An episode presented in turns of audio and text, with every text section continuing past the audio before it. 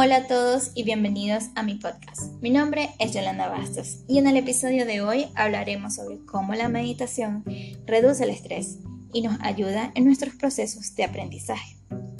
La vida tiene muchas sorpresas, unas buenas y otras no tanto. Y si le agregamos factores como el estudio o el trabajo, es inevitable sentirnos estresados. La meditación es una práctica milenaria del Oriente que trae múltiples beneficios, pero hoy hablaremos sobre cómo esta práctica reduce el estrés y ayuda en los procesos de aprendizaje. Un estudio hecho por la doctora Sarah Lazar, neurocientífica del Hospital General de Massachusetts y de la Facultad de Medicina de Harvard, determinó que la práctica de la meditación hecha entre 5, 10 hasta 30 minutos diarios aumenta el tamaño de la materia gris en algunas zonas del cerebro, entre ellas las zonas prefrontales relacionadas a la memoria. Al mismo tiempo, hubo una disminución significativa de la materia gris en la amígdala, encargada de la generación del estrés. Es así como ella concluye que la meditación puede literalmente cambiar nuestro cerebro. Varios neurocientíficos han comprobado el impacto de la meditación, ya que éste afecta directamente el estado emocional del individuo que la practica. ¿Y qué pasa con esto? Pues ayuda a nuestro cerebro a etiquetar la forma en la que aprendemos y nos ayuda también en la predisposición que tomamos a la hora de aprender. Tengo que resaltar que la meditación aumenta la capacidad de calmarnos y de tener una atención focalizada, lo que nos ayuda también al momento de aprender. Además, esta práctica mejora nuestros factores neurotróficos, que son fundamentales en las conexiones neuronales y nos ayudan mucho a la hora de aprender.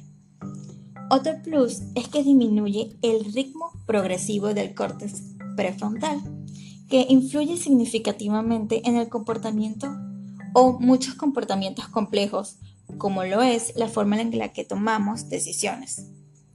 Creo que es importante mencionar que a nivel hormonal, los científicos han observado que esta práctica reduce los niveles de cortisol en la sangre. El cortisol es de carácter neurotóxico. De esta sustancia está relacionada con el estrés. ¿Qué pasa cuando ella está relacionada con el estrés? Pues disminuye la capacidad de memorización y de aprendizaje. En lo personal, yo ya tengo dos años consecutivos en los que medito de forma diaria o casi diaria, entre 5, 10 a 25 minutos como máximo. Todo varía dependiendo del día. Y sí he visto mucha diferencia más que todo en mi rendimiento académico y en la forma en la que me siento.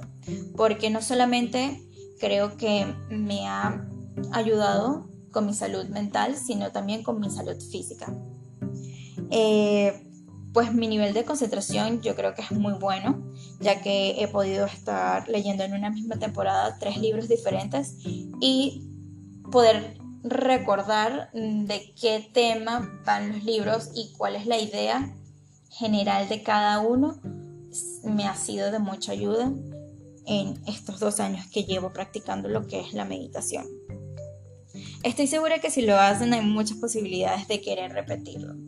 Y sabiendo todo esto, pues mi recomendación es que si ustedes nunca han practicado la meditación, pues creo que es hora de hacerlo y más ahora que estamos en la universidad porque nos sometemos a altos niveles de estrés y no muchos tenemos la capacidad de lidiar con eso. Y no solamente que nos ayuda a nosotros como alumnos, sino que ese estrés también lo podemos transmitir a nuestros profesores.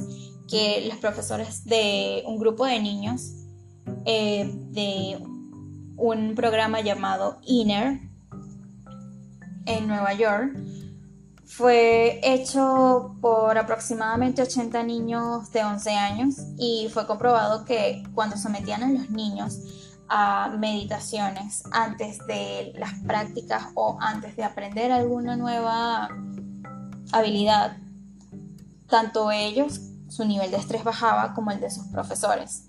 Así que creo que es un buen momento para darle cavidad a la meditación en nuestras vidas. Muchas gracias.